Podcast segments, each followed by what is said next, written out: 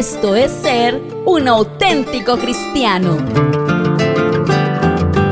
En este podcast te ayudamos a vivir mejor siguiendo las instrucciones de la Biblia de una manera práctica.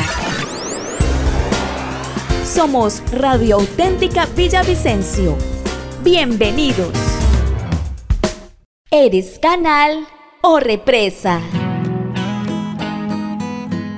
Para que entendamos mejor esta comparación, hoy hablaremos del término fidelidad y además descubriremos los beneficios que tenemos al manejar correctamente nuestras finanzas.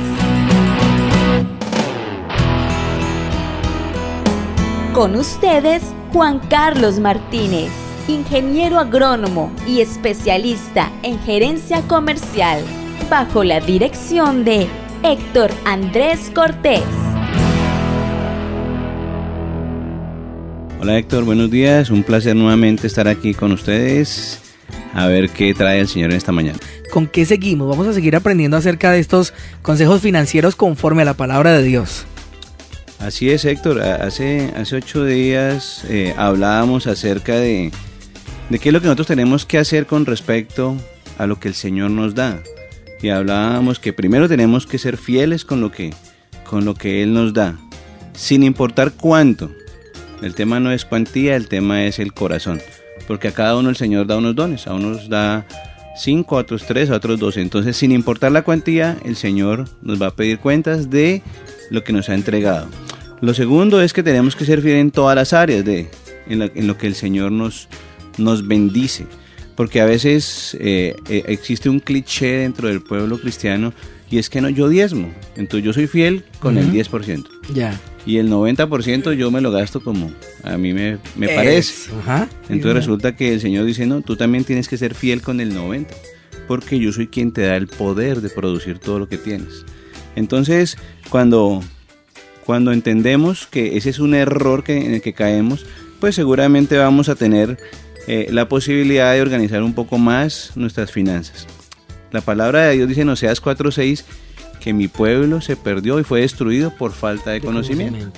Definitivamente nuestras áreas financieras están destruidas por falta de conocimiento.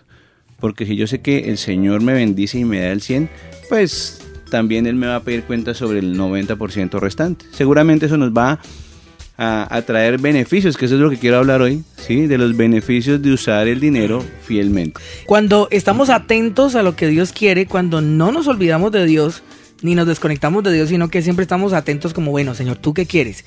¿Y qué vamos a hacer? ¿Y aquí qué hay que hacer? Pues tenemos bendición. Y, y es importante llama mucho la atención, hermano Juan Carlos, esta parte de que es verdad. Uno cuando entiende lo del diezmo, uno diezma y uno dice, ah, no, listo, ya. Eso es, eso, ya lo hice todo, ya. Pero resulta que con el 90 yo también tengo que tener sabiduría y también tengo que mm, estar atento a lo que dice la palabra de Dios de cómo administrar bien ese 90%. Así es, Héctor. Entonces hoy quiero, quiero compartir con ustedes tres, tres beneficios de usar el dinero fielmente. Porque el Señor quiere que, vivamos, vivamos bien, que seamos de testimonio, pero a veces eh, somos embebidos por la situación que nos rodea. Yo le digo a, la gente en, mis cursos y con quienes tengo las, asesorías, yo les digo, hay una enfermedad muy común hoy, que es muy fuerte en el pueblo de Dios y por fuera del pueblo de Dios, que se llama la estatusitis. Ay, sí, señor. ¿Y qué es la estatusitis? La estatusitis, eso le pega a todo el mundo, sea estrato 6 o estrato 1, pero eso le pega a todo el mundo. ¿Qué es estatusitis? Es comprar las cosas que no necesito con el dinero que no tengo para impresionar al que me cae mal. Ay, Dios mío. Tremendo. Entonces, a veces nosotros tenemos esos, esos, esas compras o esas inversiones por emoción, simplemente porque mi vecino cambió de teléfono, entonces yo, quiero tener un teléfono más que el vecino. Porque mi valía está puesta en el teléfono que tengo. Tremendo eso. Ah, mi vecina arregló el jardín, entonces yo voy a mandar a hacer un jardín más bonito que el de la vecina, más grande. ¿Por qué? Porque es que quiero impresionar. Entonces, y muchos de esos gastos para impresionar eh, lo hacemos con dinero que no tenemos o que no está presupuestado para hacerlo. Entonces, eso es una de las formas muy comunes de gastar de una forma infiel el, dinero que el Señor nos, nos bendice. Entonces, el primer punto o el primer beneficio de usar fielmente el dinero es que mi comunión se hace más íntima con Jesús. ¿Sí? Cuando, cuando el Señor le dice al siervo, cuando el siervo viene y le trae, Señor, tú me has dado cinco y he producido otros cinco, entonces el Señor le dice, muy bien, siervo fiel, entra en el gozo de tu Señor. Mm, Eso está en Mateo 25, 21. Entonces, en la medida en que nosotros somos fieles con las posesiones que el Señor nos da, tenemos la posibilidad o la oportunidad de entrar en una comunión mucho más cercana y más íntima con el Señor. Entonces, cuando, cuando yo sé que soy eficiente con la forma en que yo administro el dinero, estoy dándole al Señor el lugar que Él corresponde. Y entonces, algo que yo aprendí hace mucho tiempo es que Dios es la fuente de las bendiciones. Él es la fuente de las riquezas, Él es el dueño del oro y la plata, todo le pertenece a Él. Pero Él usa canales para que lo que está en esa fuente llegue a esta tierra y haga, cumpla con su propósito. Entonces una de las cosas que el Señor quiere es que nosotros seamos canales de bendición. Entonces, mucha gente se comporta no como un canal, sino como una represa. Entonces yo, el Señor empieza a bendecirlo y a bendecirlo y empieza a acumular y acumular mm, y acumule y acumule. ¿Y usted sabe qué pasa con el agua cuando el agua está emposada? Se pudre. Se pudre y empieza a oler a picho y salen zancudos y vienen enfermedades. Ya no es beneficiosa, sino que ya es perjudicial. Así es. Y la economía de mucha gente es como una represa. Tremendo. ¿Sí? Pero con solo usted abra una compuerta y deje liberar toda esa agua que está reprimida, usted puede generar energía, puede generar vida, puede traer una cantidad de bendición de eso que está represado, que se está dañando y pudriendo, y usted lo suelta y trae gran bendición. Entonces, cuando yo soy ese instrumento, que soy ese canal usado por Dios para bendecir, pues definitivamente estoy trayendo vida y estoy estableciendo el reino como el Señor me ha mandado que lo haga. Cuando yo soy fiel con mi 90%, entonces produzco en Dios confianza y por eso me dice palabras como las de Mateo 25, ¿no? Buen siervo fiel. Eso es un voto de confianza del Señor que le diga, oye, en lo poco has sido fiel, ven y, eh, al gozo de tu Señor, ¿no? Así es, Héctor. Ahí, ahí cuando uno empieza a desarrollar todos estos, todos estos cursos y todas estas actividades que hacemos en las asesorías, uno empieza a ver que definitivamente las finanzas se ponen en orden y, y Dios empieza a bendecir. Pero hay una parte en la que nosotros tenemos que tener claro que se llama el contentamiento. ¿Sí? Y entonces ahí empieza, ahí es una de las, después de pasar por un proceso, llega esa, ese, ese que se podría ver como una prueba, una tentación. Porque eh, ya usted ha elaborado su presupuesto, su, su, programa mensual de gastos, su tema muy organizado, y entonces tú dices, bueno, yo vivo con, con 100 pesos. Con 100 pesos yo vivo el mes. Entonces, y pago todo, y doy el diezmo, y arriendo, y estoy ahorrando, y estoy invirtiendo, y cubro todo con 100 pesos. Y entonces el Señor dice, ah, bueno, como has sido fiel con los 100 pesos, entonces te voy a dar 120 pesos. ¿Sí? Y tú dices, Dios mío, qué bendición, 120 pesos. Ahora, ¿qué hago con esos 20 pesos? Acuérdate que estábamos hablando de ser canal de bendición. Sí. Si tú ya le has dicho al Señor, yo necesito 100 pesos para vivir el mes, entonces esos 20 pesos adicionales son parte del canal. No son para ti porque tú ya le dijiste, Señor, yo necesito 100. Con 100 hago todo. Ahorro para viajar, para las vacaciones, ahorro, hago absolutamente todo con 100. El Señor dice, listo, entonces toma tus 100 y toma 20 más. Y viene una de las famosas pruebas del contentamiento. Entonces uno dice, Dios, qué bendición, entonces voy a cambiar de moto. O voy a ah. cambiar de carro o me va a comprar otro teléfono, ¿sí? O me va a comprar cosas que a mí me, me satisfacen. Pero el Señor dice, no, con tus 100 pesos lo puedes hacer. Esos 20 pesos necesito que sean usados para establecer el reino. ¿Sí? Entonces, si tú eres honesto y eres fiel con el Señor y entiendes el principio, entonces tú, ah, listo, Señor, yo con mis 100 estoy con todo, bien. Entonces ahí vienen 20 pesos más y los inviertes en la obra del Señor, en la iglesia, en las misiones, en, en las fundaciones, todo lo que el Señor trae, entonces dice, ah, bueno, este es un hombre bueno y fiel. Entonces, el próximo mes te va a dar tus 100 y entonces toma 50 más. Como fuiste fiel con 20, te va a dar 50. ¿Qué vas a hacer con 50? ¿Sí? Y entonces el Señor empieza a moverse de esa forma maravillosa porque lo hemos visto. Y va a llegar un momento en que tú sigues con tus 100 y el Señor añade 500 más. ¿Sí? Porque eres, una, eres un canal de bendición, no una represa. Tremendo. Entonces, eso definitivamente marca la diferencia en la forma como nos relacionamos con el Señor y en la forma en que tenemos esa comunión más íntima con el Señor. Eh, mi esposa tiene una frase muy bonita que, me, que dice, es que Dios no tiene favoritos, Él tiene íntimos. ¿Sí? Entonces, en el tiempo en que yo pueda estar en esa intimidad con el Señor, pues entre más intimidad tenga, más lo voy a conocer a Él voy a estar más cerca de su corazón y Él me va a revelar sus planes que tiene para mí. Esos negocios, esas inversiones, esas ideas que de pronto uno dice, oiga, pero ¿por qué a mí no se me ocurrió eso antes? Mm, ah, no, es que ese hombre es una idea que el Señor le mostró. ¿Sí? Entonces, son esos, son esos tipos de, de comportamientos de nosotros que realmente revelan si yo tengo una comunión con Jesús o no. Ese es el primer beneficio. El segundo beneficio es que ser fiel en el manejo del dinero desarrolla mi carácter, mi carácter como cristiano. ¿sí? La forma en que yo manejo mi dinero dice mucho acerca de mí. Sí, totalmente. Entonces, uno, lo que yo les digo a, la gente de los grupos, ven, ¿sabes qué? Eh, no me digas nada de tu historia, simplemente déjame ver eh, tu extracto bancario. ¿Sí? Entonces, cuando la persona trae el extracto bancario, uno inmediatamente puede definir cómo es esa persona, cómo es el carácter de esa persona, una persona ahorrativa, discreta, eh, compulsiva en el uso del dinero, entonces una persona tacaña, mm. ¿sí? Todo eso porque todo hay, pero eso es lo que el, la realidad muestra, es como cuando uno va a un examen médico y, y el examen le dice una cantidad de cosas y entonces ahí demuestra que tiene colesterol alto, triglicéridos, no sé qué. Uno no entiende, pero el examen habla. Entonces, la forma en que yo manejo mi dinero tiene mucho que ver como soy yo. Cuando yo soy fiel en lo poco, como en el área del dinero, también yo estoy mostrando qué es lo que está ocurriendo en mi vida espiritual. Sí, es importante entender que el manejo del dinero pertenece a un área secreta de nuestra personalidad. Eso es un área que está ya como en lo privado. usted llega, llega, llega al punto en que usted le dice, va a una reunión y le dice a las personas, mira, eh, mucho gusto, mi nombre es fulano, te presento a mi esposa, te presento a mis hijos. Eh, mira, ese es el carro que, yo manejo.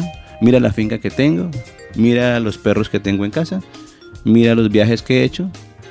Pero nunca dice, y mira lo que me gano. No, claro. Entonces, es más, es tan secreta esa área que uno expone a esposa, a hijos, a, a, cosas materiales, pero el tema del dinero es tan secreto que es como un tabú que existe allí es tan grande el tabú que ni siquiera en muchos hogares y en hogares cristianos, porque eso lo hemos detectado, el hombre no sabe cuánto gana su esposa cuando trabaja o la esposa nunca sabe cuánto gana su esposo. Mm, tremendo eso. Y es un tema secreto, es un tabú. Y créame que, que poder desbaratar esa fortaleza espiritual eh, nos ha ocasionado que en algunos momentos hay matrimonios que empiezan a tambalear. Tremendo. ¿sí? Porque, porque es un tema que nunca se habla. Yo no sé si usted, allá, amado oyente, usted tenga la, la, certeza de cuánto entra a su casa, de cuánto gana su esposa, cuánto gana eh, el esposo, si los hijos trabajan, cuánto aportan. Porque normalmente es un área secreta y, eso es un tabú y nadie, tú pagas lo tuyo y el resto eh, yo lo gasto como quiera. Y ese es uno de los grandes errores en los matrimonios. El Señor dice que el hombre deja a su padre y a su madre y se une a su mujer y son una sola carne. ¿Sí? Asimismo debemos ser unas solas finanzas, una sola bolsa. Pero yo veo muchos matrimonios todavía siguen siendo light. Sí, no es que nosotros somos cristianos a nuestra manera. Entonces yo les digo, está muy mal, porque no puede ser a tu manera, tiene que ser a la manera de Dios, a la manera como dice la palabra. Entonces, él gana 50 pesos y ella gana 50 pesos. Entonces yo pago unas cosas, ella paga otras cosas y el resto me lo gasto yo como quiera. Y resulta que donde hay dos visiones, hay división. Sí, claro. Y Satanás siempre va a estar en la mitad ahí mirando qué hace. Entonces la forma, el Señor dice en su palabra que, que es mejor dos que, mejor dos que uno, son dos mejor que uno porque obtienen más fruto de su esfuerzo. Entonces, eh, cuando yo cojo mis finanzas y las uno a las de mi esposa y tenemos una sola bolsa como familia, vamos a ser poderosos. Entonces, esa, esa condición interna, ¿sí? de la forma como yo tomo mis decisiones económicas, claramente está evidenciando cómo está mi vida espiritual. Tuvimos una persona muy linda dentro de en uno de los cursos de formación, tremenda líder, muy usada por el Señor en tiempos de oración, de intercesión, de guerra, el Señor la usa tremendamente. Y cuando pasamos por todo este proceso, llega y me dice un día a mi esposa y a mí, nos dice llorando, decía, estoy muy triste. Muy, ¿por qué? Dice, porque llevo 28 años de cristiana, ¿sí? Diciendo que es que Jehová es mi Señor. Y todo, y Jehová es mi Señor y mi Señor. Y llegó a este punto donde fue tan confrontada y estábamos, el Señor reveló lo que es en el interior de su corazón, lo mostró. Y entonces ella decía, definitivamente me doy cuenta que Jehová no es mi Señor. Después de 25 años y después de ser usada y después de eh, ella tener un gran ministerio y toda la cosa que lo sigue teniendo, pero decía, me di cuenta que Jehová no es mi Señor. Pero se, necesita valentía y carácter para reconocer una cosa como esa, Juan Carlos, porque es verdad, como nada más, ¿no? Aquel general sirio. Así es. Que era un tremendo general, pero debajo de la ropa tenía una lepra impresionante. Y a veces uno por su orgullo no quiere dejar ver la lepra que tiene, ¿no? Y más cuando uno predica, más cuando uno es visible. Sí, definitivamente, Héctor, lo que tú dices es muy cierto. Nosotros tenemos con el dinero, el dinero se puede comportar de dos formas. O el dinero es mi esclavo, y yo le digo al dinero para dónde va y lo direcciono y el dinero hace lo que yo le digo, o yo soy esclavo del dinero. Y el dinero me gobierna, gobierna mis emociones, gobierna mis decisiones y pues me tiene esclavizado. Entonces, lo que encuentra uno normalmente es lo segundo. Gente esclava del dinero. Sí, señor. ¿Sí? ¿Por qué? Porque definitivamente es quien gobierna todo el tema de las emociones. El dinero moldea al hombre. Terrible. Sí. Cuando uno dice, ven, ¿y tú por qué estás estudiando esta carrera? No, porque es que eso pagan bien. Eso da plata. Eso da plata, ¿sí? ¿Y tú por qué quieres montar este negocio? No, es que eh, yo veo que mi fulano se embilletó con eso, entonces yo quiero hacerlo. ¿Y tú por qué tomas esta decisión? No es que yo quiero dinero pronto. Entonces estamos en, una cultura muy, muy light, en donde todo es a la carrera. Sí, Uno, uno, conoce gente que ha construido eh, unos imperios económicos pero han tomado años de sacrificio y de esfuerzo. Pero también hay gente que en un abrir y cerrar de ojos se embilleta. Sí. Sí. Entonces, esos son los modelos que la gente quiere seguir hoy. Quiero embilletarme pronto, pero no quiero pagar el precio. Entonces, muchos, un día hablaba con unos jóvenes y me decían, no, es que eh, a mí me gustaría ser como James y qué tal, y viajando, y, y tremendos carros, y en Europa y tal. Y yo le dije, bueno, ¿y cuántas horas entrenas diariamente para ser como James. Claro, es que es el trasfondo que, no se es consciente, ¿no? Claro, entonces, no, pues no, yo si acaso el fin de semana juego, le dije, ah, bueno, entonces van a ser anhelos nomás. Claro. Yo quiero tener, uy, yo quiero ser ricachón como fulano de tal. Bueno, ¿y cómo estás invirtiendo tu dinero? Porque es que esa persona invierte, tú te lo gastas. Esa, es la diferencia. Cuando uno ve, la palabra de Dios dice, a ese, a ese siervo infiel, quítele lo que se le ha dado y déselo al que tiene más. Sí, ese es un principio del reino. Entonces, si tú no sabes administrar tu dinero, tu dinero se te va a ir como por entre las manos, agua entre las manos y se le va a dar al que tiene más. ¿Sí? Entonces hay mucha gente que dice, ah, es que definitivamente plata llama plata. Claro, ese es un principio del reino. Dice, al que lo tiene y lo ha administrado bien, venga al, al, gozo de su Señor. Y tú que has sido malo, que no has sido buen administrador, quítenle lo que tiene y se lo damos al que sí tiene. Y el que tenía más le fue dado más, ¿no? Le fue dado más. Tremendo. Entonces, es, es definitivamente algo muy cierto y es que eh, en la forma en que yo administre el dinero y el concepto que yo tenga del dinero, definitivamente va a desarrollar mi carácter y va a influir en mi comunión con Dios. Entonces, y, y, uno se da cuenta, el factor más usado para uno ser probado es el tema del dinero. Sí, señor. En todo. Mm. Ya inclusive las empresas dicen, tenemos eh, un porcentaje diseñado para, para el cebelleo, para el o para el, la ayudita, o para el patrocinio, no sé qué, y se volvió algo normal. Cuando tú vas y haces una transferencia de, de una escritura o alguna cosa, o vendes una propiedad, en la sociedad está tan común que dicen, venga, y entonces Em, dígame qué valor le ponemos. No, pues el valor que dice ahí. No, pues es que va a tener que pagar más impuestos. Ah, sí, sí. No, a mí no me interesa que pague más impuestos. pero mire, es que sea inteligente, ¿cómo va a pagar? Es que ese dinero se va para eh, tales lados y ese dinero se pierde, no sé qué. No, lo roban y no sé qué cosas. A mí no me interesa, a mí págame lo que... Porque si usted me va a poner un menor valor, ese menor valor es el que le pago por, por la propiedad. Entonces la gente se disgusta y dice, pues que usted no lo entiende, usted no... Usted, no, usted no es de mente abierta. Usted es novato, usted es novato en esto y usted no sabe. así no se manejan las cosas. Y desafortunadamente encuentra uno muchos profesionales que se prestan para ese tipo de cosas. ¿Sí? Entonces nada, si tú simplemente cuando tú tienes la confianza puesta en el Señor, el Señor te va a proveer lo necesario. Por eso el Señor Jesús mismo le decía al Pedro, dale a César lo que es del César y a Dios lo que es de Dios. Sí, entonces tranquilo, que está afanado, ahorita que está tan de moda la, declaración de renta. Ay, sí, señor. Y entonces todo el mundo ahí llamando a su amigo de confianza para que le organice los balances. No lo haga, no lo haga porque eso va a traer consecuencias espirituales y, y finalmente está demostrando ¿en qué Dios confía usted? Si usted está buscando a un contador para que le organice su contabilidad, para que pague menos impuestos, eso quiere decir que en su trasfondo hay algo que está mal. Y si usted está declarando menos de lo que debe declarar, pues finalmente está robando. Sí, señor. Así, así, así de cruda es la palabra. Y es que allí en eso que usted dice, hermano, hay tantas cosas incluidas. La Biblia dice que cuando alguien habla mentira, habla, tiene que ver con el diablo. El diablo es padre de mentira. Y cuando uno no, no va con la verdad, entonces va con la mentira. Y si va con la mentira, entonces está haciendo socio al enemigo de ese negocio. Y el único que hace es matar, hurtar y destruir. en cambio, cuando yo voy con la verdad de cualquier cosa, estoy haciendo socio a Dios. Así es. Y, Dios lo que va a hacer es bendecirme, prosperarme y sacarme en victoria. Así es. Tremendo ese, ese punto y tiene que ser un principio bien grande en todo lo que hagamos. Comprar una casa, no alterar valores, no alterar todo con la verdad. Así es, y usted va a estar tranquilo el día de mañana. Yo pago mis impuestos libremente. Sí, señor. No va a haber el dedo acusador o la conciencia acusadora en la noche que le dice, pero usted qué va a decir si usted está robando. Terrible. Sí, porque la conciencia acusa. Bueno, entonces, el primer beneficio, una comunión más íntima con el Señor Jesús. El segundo beneficio es que mi carácter, que es lo que acabamos de hablar, se va a tener un desarrollo, sea una fortaleza. Y el tercer beneficio es tener nuestras finanzas en orden.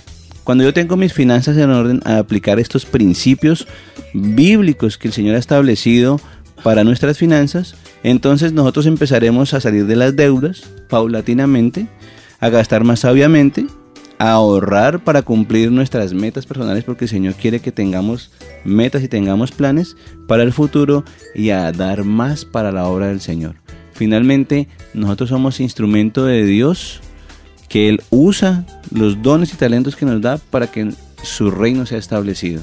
Entonces, es, es simplemente dejar de, de vivir en un contexto religioso, en un contexto de cuatro paredes, en un contexto en el que la gente ve que soy bueno, en el cual yo me, me muevo por la estatucitis, ah, es que, que mis, mis hermanos vean que yo diezmo, mis hermanos vean que yo ofrendo, pero por debajo le estoy haciendo conejo a la DIAN.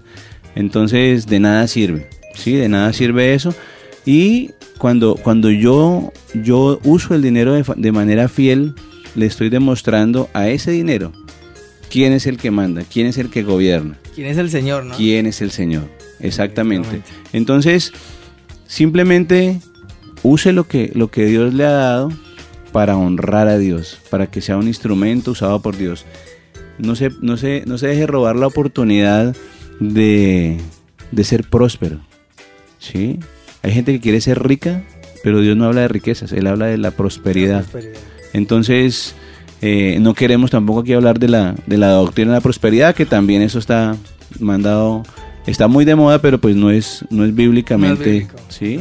Eh, utilizado, pero sí Dios habla de prosperidad. Entonces, usted va a encontrar mucha gente rica, ¿sí? Pero hay gente amargada, gente que está angustiada, gente que sufre de persecución, que es que se le va a perder el dinero, que las propiedades.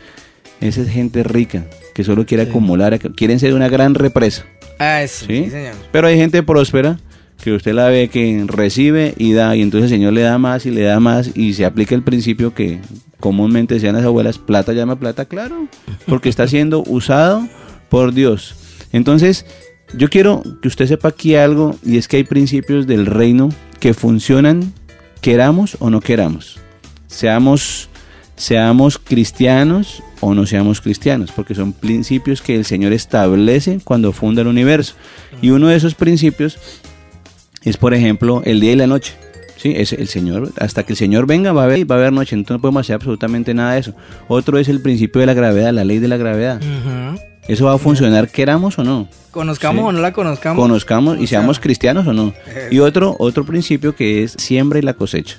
¿Sí? Pero en la siembra y la cosecha hay algo muy importante y es que la semilla, la palabra de Dios dice en Génesis que cuando el Señor bendice a la semilla, dice que cada semilla dé fruto según su especie. Entonces, de, de, por sí la semilla tiene el poder dado por Dios para, para dar fruto.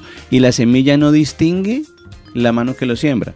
Entonces, si usted, hermano Héctor, que está aquí dedicado a la emisora, usted va y siembra una semilla de papa, pues la papa le van a hacer. Aunque, usted, aunque usted no conozca de principios de agricultura, ni agronomía, ni nada de eso, la semilla van a hacer porque ya tiene una, una orden dada por Dios de que tiene que fructificar. Sí, ¿Sí? Y no es que simplemente los ingenieros agrónomos podemos ir a sembrar, o los agricultores, porque es que a nosotros nos compete sembrar, ¿no? A ustedes sí les crece y a los demás no les, no les fructifica. Entonces, eh, ¿a qué quiero ir con esta idea? Y es que usted va a encontrar gente que no tiene a Dios en su corazón, pero gente que el dinero que recibe lo ayuda en causas sociales. Es generosa. Es generosa, tiene fundaciones y todo eso, y entonces el dinero le va a seguir llegando.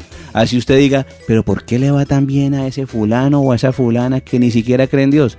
¿Por qué? Porque está aplicando el principio. Y el principio es de que si usted es canal de bendición, yo usted lo voy a usar. Y seguramente usted, hermano, en algún momento, como a mí me ha pasado, va a llegar algún inconverso a decirle, hermano, Dios me ha puesto esto para hacer en el corazón. Y uno dice, ah, porque la palabra de Dios dice que Él va a usar a los cuervos, ¿sí? Un animal impuro, un animal carroñero, para traerle a usted su provisión y su bendición. Hmm, Entonces, el principio funciona, quiera usted o no, sea cristiano o no, lea la Biblia o no, simplemente son cosas que Dios estableció. Por eso, volviendo a lo que decía Oseas, eh, mi pueblo se ha perdido por falta de conocimiento. Y la única forma de incrementar nuestro conocimiento es tengamos intimidad diaria con Jesús. Hablemos con Jesús. Escribamos lo que Él nos dice y seamos obedientes a lo que Él nos muestra. Les aseguro que si lo hacemos de esta forma, sus finanzas personales y sus finanzas empresariales van a cambiar y van a ser totalmente transformadas y usadas por Dios para el establecimiento de su voluntad, no de nuestros deseos.